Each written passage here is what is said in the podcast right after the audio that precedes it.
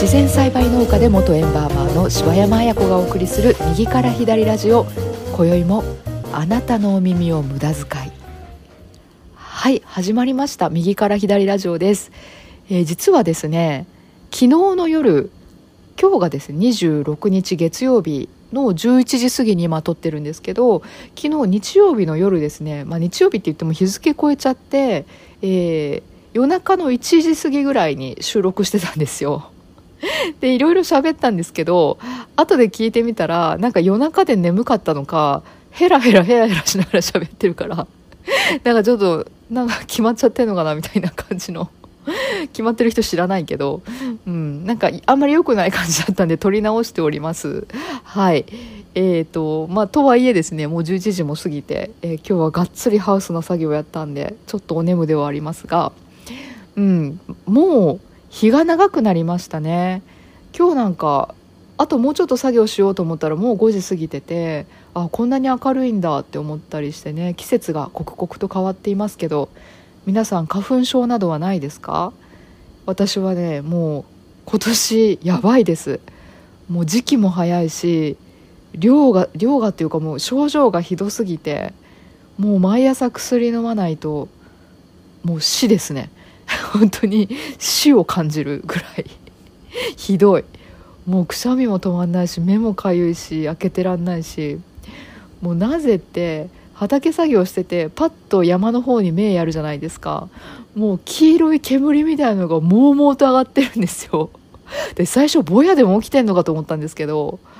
花粉ですよね。もうほんともう杉とか植えんなやとか思いながら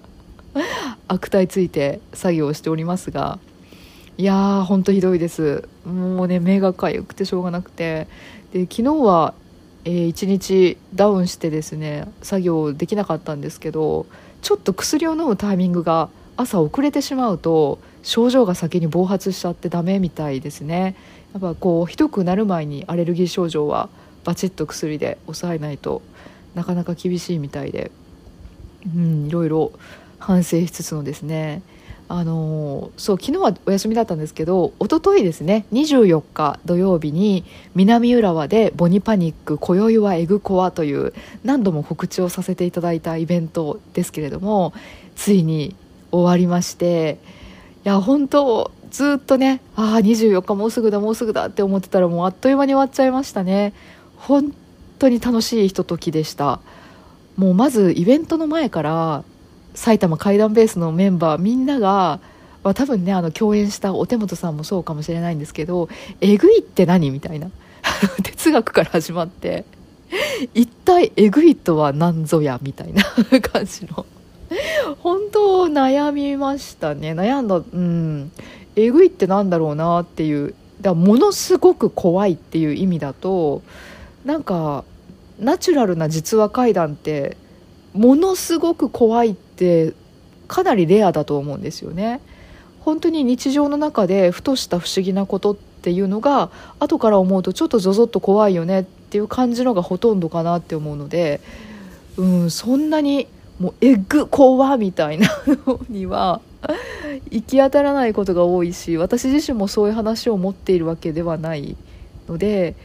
うん、何にしようかなと思った結果、まあ、ここではちょっと具体的には言えないんですが死体損壊系の話が、まあ、いわゆるえぐいかなっていう、まあ、グロテスクっていう方面でのえぐさを出した話をしました。うん私の中でえぐいって何なのかなって思った時にすごく怖いというよりかはまあ平気で人の心を踏みにじるとかこう絶望とかそういった方がえぐい話なんじゃないかなと思いますけどまあそれは怪談じゃないと思うんでうんなんだろう。あの湊かなえさんの小説とかね。あの告白とかあるじゃないですか。あのああいうのがえぐいなって 思いますけど救いようのない。あの本当湊かなえさんで見た目すごく優しそうっていうか普通の感じなのにいやこの人人生何があったんだろうっていうぐらいすごい話書きますよね。うん、話がそれましたがでエグコアはそれぞれの本当にえぐいえぐさが詰まった話で、まあ、怪談師私含め、えー、5人いましたけど5話どれもすごく良かったまあ自分のはね入れちゃうとあれですけどすごく良かったんじゃないかなって思いますね。うん。良かった。あの本当に。で終わった後にお客様からですねありがたいことにそうそう私初サインを求められましていや人生生きてきてサインを求められる日が来るとは思わなかったですね。いや感無量ですけれどもあのそうそうそれもあり終わった後にお客様から「えぐかったです」って言われるとなんかすごい嬉しくて「え本当ですか？えぐかったですか?」みたいな 何このやり取りって感じなんですけど もうなんかえぐいが褒め言葉になってるから、こっちも、もうえぐくやろう、えぐくやろうと思ってるから、もうえぐかったって言われるとめちゃくちゃ嬉しくて、えー、えぐかったですか？よかったです。みたいな。このね、階段階ならではの、の、怖かったですね、みたいな褒め言葉とかもう愛おしいですね、本当。っていうことがあって、ま、初めてあの有料のイベントに出演させていただいたんですけど、まあ、今まで埼玉怪談ベースのイベントとかあとは X のスペースとか配信とか無料だからといってあの別に気を抜こうとかそんなことはないんですけど有料って言ってやっぱりお客様にそう安くはない金額を出してわざわざねその場所に来てもらっているので背筋がこうピッと伸びる思いでしたね。うん緊張もしました。ぱいいもの届けたいなって思いがねありましたけどまだまだ語りは本当にこれからなのでもうもっともっと磨いていい話をやっていきたいと思います。ちょっとあのすいません。今日もね言い訳なんですけどもうゴリゴリに働いた後ってなんか言葉がうまく流暢に出てこないんですね。うんまだまだですね本当。やっぱ語りって奥深いんでね。まあ、こんなラジオなんかはそんな語りって言わないですけどもうちょっと言語中枢を鍛えたいと思います。スラスラ出てくるように。はい。なんか昨日もヘラヘラした収録でやめましたって言ってたけど今日もあんま変わんないなって思いますけどね。ヘラヘラしてますけどね。そう。でまあなんだかんだと疲れて花粉症もひどくて、まあ、こういう時こそね美味しいものを食べるのが大事だって思ってるんですけど、まあ、いかんせんちょっと外食っていう気も鼻水とかすごくて ならなくてですね、まあ、本庄って美味しいものがすごくたくさんあるんですけどなかなか外に出れない状況で家で少なくとも、ね、ちょっと美味しいものをと思って昨日えーと、1日ダウンしてたんですけどさすがにちょっと買い物ぐらいは出てですね牡蠣が安く売ってたんですよ。もう賞味期限がその日までみたいな。あの水に浸ってるなんかこう衛生的な牡蠣分かります？あの水に浸かったパックになってる。あれを私は結構選ぶんですけどあの水に浸かってない生牡蠣よりも。ちょっとねあの水に浸かってない生牡蠣普通のパックに入ってる生牡蠣で当たっちゃったことがあってあれ牡蠣って何でしょうねあの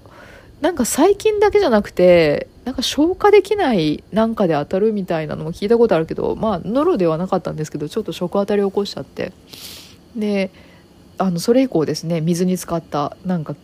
衛生的そうな やつを買ってるんですけど衛生的っていうか失礼だよね。その入ってないパックの方にね。なんか分かんない。けどそっちの方がなんかパックにいろいろ安全みたいな感じで書いてたからそうなのかなと思って。でそれが消費期限ギリギリだと安くなるんですよ。でいつもタイミング合わない時は買えないんですけど安くなったタイミングで買うんですね。でオイル漬けを作るんです。これがね保存も効くしもうニンニクガンガンに効かせて食べると美味しいんですよね。で牡蠣をまず洗ってですね、まあ、塩とか、まあ、お酒とかで揉んで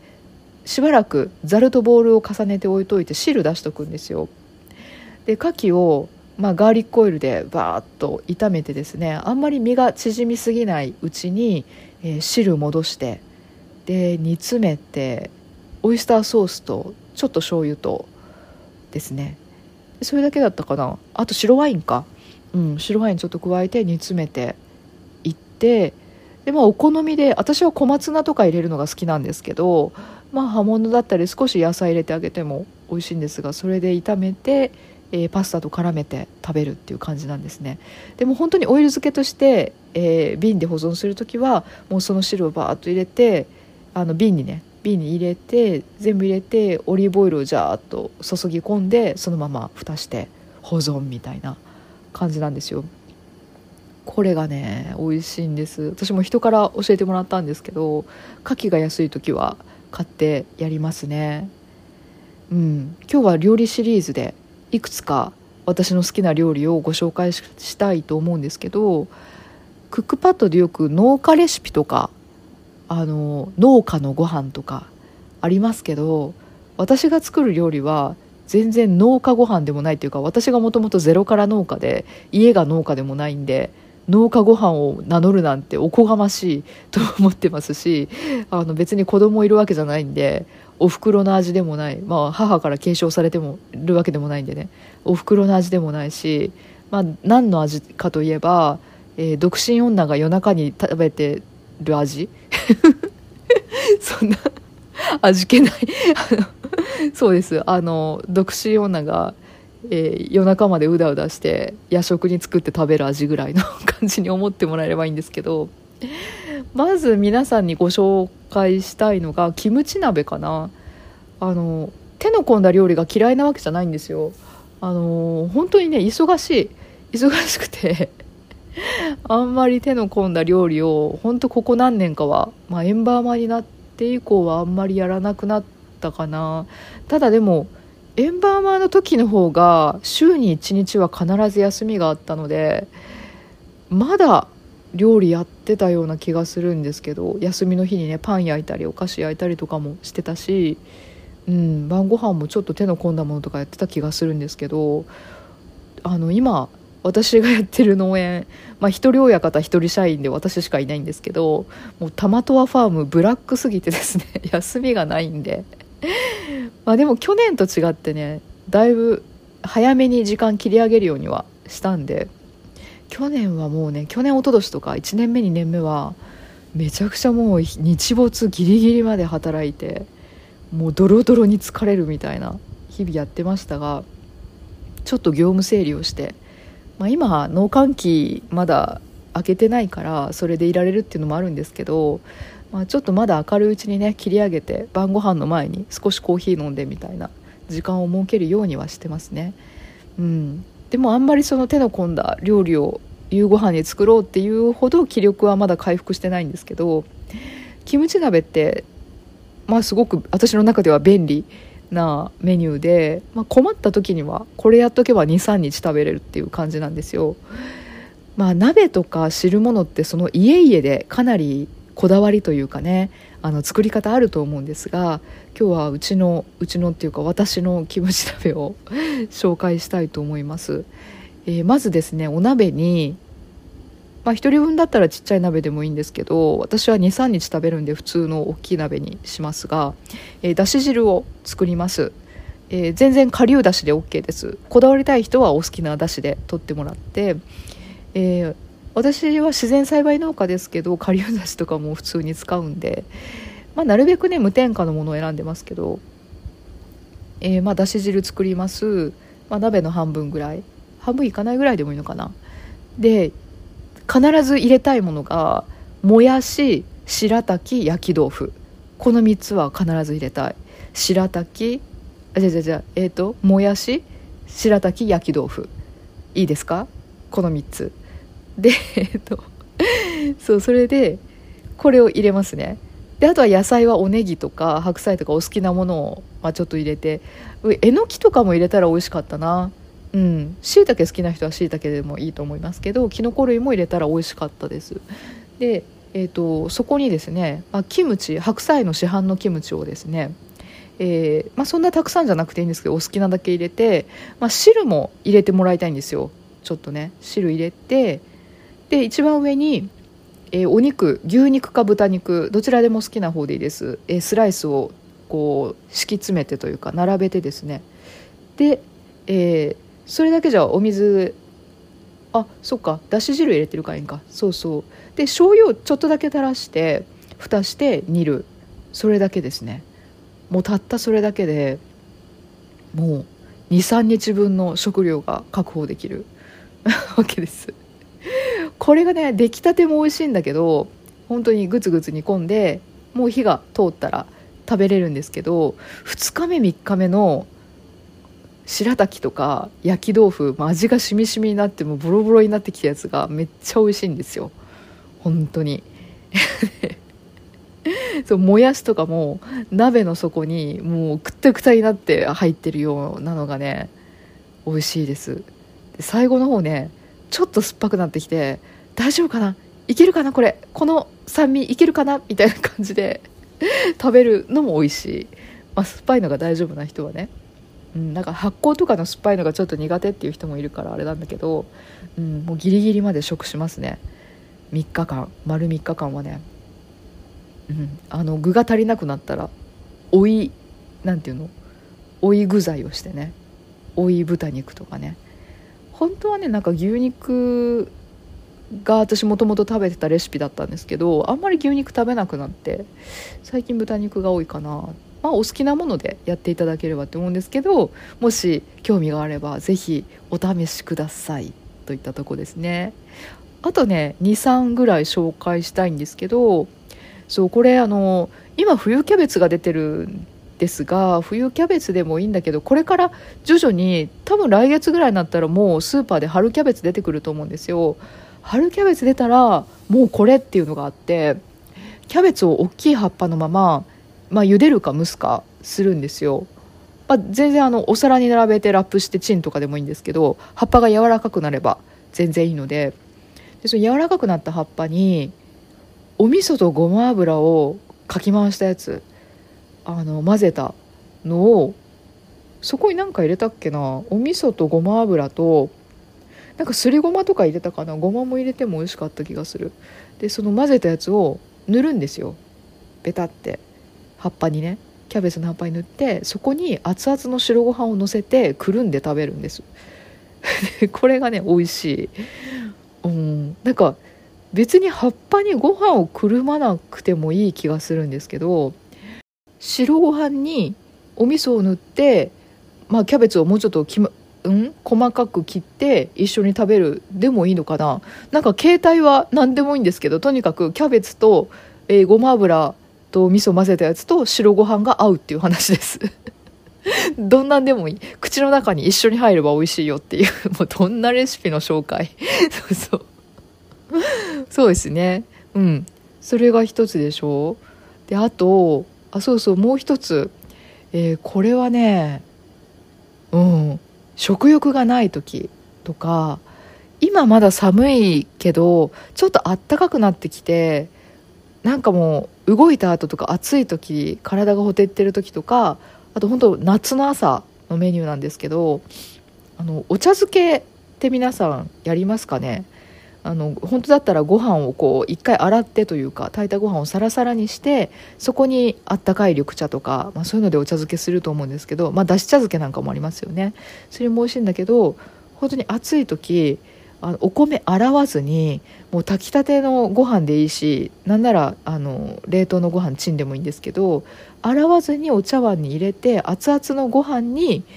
キンキンに冷えたウーロン茶をジャバってかけて鮭フレークとか酸っぱいお漬物とかで食べると美味しいです。もう衝撃的な雑ご飯でしょ。でも本当に美味しいんですよ。あのウーロン茶冷たいウーロン茶っていうのがまあポイント？なんですけど。あの麦茶でもなくほうじ茶でもなく冷たいウーロン茶。うん。まあ、別にその辺のお茶の好みは任せますが 私はウーロン茶が好きなんですよ。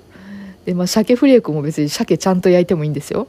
ちゃんと焼いた鮭でもいいんだけど、まあ、鮭とかお漬物とかでねザーって食べると食欲なくても結構入っていく感じで美味しいですよっていう あのこれをレシピと言っていいのかどうか分かりませんが、うん、まあそんなところで、えー、今日はですね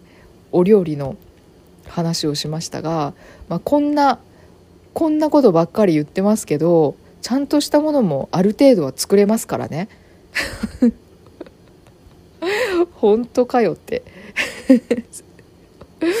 まあこればっかりはねまあ言ってるだけだから どうにも証明しようがないんですけど。うん。まあそんなところで皆さんもあの何て言うのかな。私は美味しいっていうのが一番日常の中でこう自分に取り入れやすい幸せだと思うんですよね。で1日3食ご飯を食べるとしてですよ。1日3回すごい幸せがあれば生活の QOL はめちゃくちゃ高くなると思ってて。うん。なんかすごいたくさんお金を持ってないと美味しいものが食べれないわけではないし、うん、本当に自分が美味しいって思うものを食事のためにこう気を使って何て言うかなご飯をこう惰性にしないっていうかただ食べるだけにしない。ちゃんと美味しいものを食べ自分が美味しいと思うものを食べるっていう時間にすればすごく生活は豊かになるっていうかね幸せになると思うので、えー、皆さんも美味しいものを食べて、えー、季節の変わり目に入りますからね体に気をつけてお過ごしください。